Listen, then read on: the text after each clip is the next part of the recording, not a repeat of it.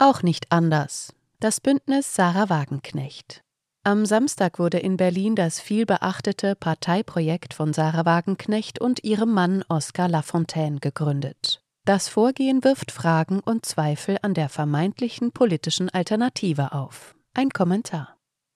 Sie hören einen Podcast von Transition News. Der folgende Beitrag wurde am 30. Januar 2024 von Thilo Gräser veröffentlicht. Um es klar zu sagen, das Bündnis Sarah Wagenknecht Vernunft und Gerechtigkeit, kurz BSW, ist aus meiner Sicht nur eine weitere Partei neben den anderen schon etablierten im bundesdeutschen Parteiensystem, die am Ende nicht anders funktioniert. Nur weil sie politische Forderungen formuliert, die andere inzwischen aufgegeben haben, stellt sie keine echte Alternative dar. Das liegt zum einen am politischen System der Bundesrepublik Deutschland, in dem tatsächliche Alternativen nicht vorgesehen sind und gegebenenfalls mit allen offenen und verdeckten Mitteln bekämpft werden. Zum anderen liegt es an den Vorgängen in dieser Partei selbst, von denen bekannt gewordene Details künden.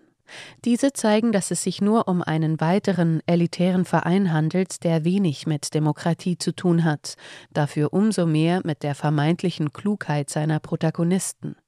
Da wurden Berichten zufolge Weggefährten nicht zum Gründungsparteitag am vergangenen Samstag eingeladen. Wer daran teilnehmen durfte, wurde demnach sorgfältig ausgewählt. Auch soll der Kreis der ersten Mitglieder sortiert und begrenzt worden sein. Nicht jeder, der mit dem Projekt und dem inhaltlichen Anliegen sympathisiert, durfte Mitglied werden. Der Grund damit sollten wohl vermeintliche Wirrköpfe, Selbstdarsteller und Quertreiber ferngehalten und Zustände, wie in der Linkspartei, aus der Wagenknecht und Mitstreiter ausgetreten sind, vermieden werden. Lasst uns pfleglich miteinander umgehen, hat die Namensgeberin auf dem Gründungsparteitag dazu gesagt. Allein diese Vorgänge zeigen, dass das BSW nichts Neues ist, was es aber sein will und soll. Den Gründern scheint es um ideologische Reinheit zu gehen. Ist das nun leninistisch, trotzkistisch, stalinistisch oder einfach bürgerlich diktatorisch? Es ist auf jeden Fall nicht demokratisch. Und wenn eine Partei sich für mehr Demokratie einsetzen will, ist sie nicht glaubwürdig, wenn sie nach innen schon zu Beginn undemokratisch handelt. Der Wunsch nach einer inhaltlich klaren Linie ist ja verständlich, aber das sollte eben inhaltlich durchgesetzt werden. Eine Partei gibt schon per se immer nur einen Ausschnitt der vielfältigen Interessen in der Gesellschaft wieder. Das sollte dann in einem klaren Programm erkennbar sein, dem sich jene anschließen, die es teilen, und alle anderen eben nicht. Aber eine Partei, in der die Mitglieder beinahe persönlich ausgesucht werden, in der Posten laut Berichten nach persönlicher Verbindung vergeben werden, was ist denn das? Und was ist daran anders als bei anderen Parteien in der bundesdeutschen Politlandschaft? Das erinnert mich auch an das, was ich in der DDR als kurzzeitiges Mitglied der Sozialistischen Einheitspartei der SED erlebt habe. Bei der durfte auch nicht jeder und jede Mitglied werden, zumindest offiziell.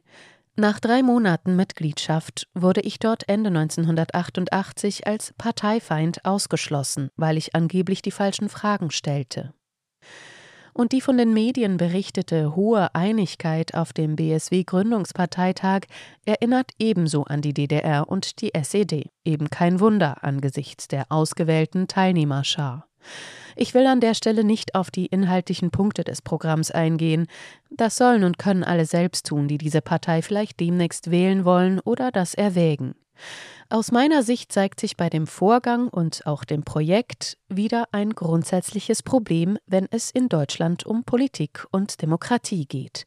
Immer werden Führungsfiguren gesucht und gewählt, auf die alle Erwartungen abgeladen werden. Sie sollen gestalten, verändern, bewegen, so wünschen es sich jene, die sie wählen. Schon der Name der neuen Partei belegt das. Erledigen die Auserwählten das gut, werden sie gelobt und wird ihnen gefolgt. Wenn nicht, werden sie fallen gelassen. Dabei hat Demokratie ja eigentlich viel mit selber tun, mit sich einmischen und einbringen zu tun und ist mehr als nur irgendwelche Stellvertreter damit zu beauftragen, meine Interessen zu vertreten. Insofern ist das BSW durchaus typisch deutsch. Demokratie scheint hierzulande in der Realität immer noch ein Fremdwort zu sein, auch wenn es alle benutzen oder davon reden. Davon zeugt eben auch, wie schon erwähnt, das politische System, das wirkliche Alternativen nicht zulässt. Wenn das BSW auf die Weise, wie es zusammengefunden hat, die Interessen breiter Bevölkerungsschichten vertreten will, und das nicht nur bei Wahlen, dann ist Vorsicht geboten. Alle, die es wählen wollen, sollten genau hinsehen, wem sie da ihre Stimme geben und von wem sie ihre Interessen vertreten lassen. Elitäre Vereine, die am Ende nur die eigenen Interessen und die jener vertreten, denen sie sich durch Macht und Geld verbunden fühlen, gibt es genug. Ich lehne mich auf jeden Fall zurück und beobachte den Vorgang weiter. Soll aber auch hier keiner sagen, er sei vorher nicht gewarnt worden. Sie hörten einen Podcast von Transition News. Mein Name ist Isabel Barth. Ich danke Thilo Gräser für diesen Kommentar und wünsche Ihnen einen schönen Tag. Bis zum nächsten Mal. Dieser Podcast konnte nur entstehen, weil zahlreiche Leserinnen und Leser Transition News regelmäßig durch Spenden unterstützen. Wenn auch Sie uns unterstützen wollen, klicken Sie den entsprechenden Button auf unserer Webseite an. Vielen Dank und merci vielmal.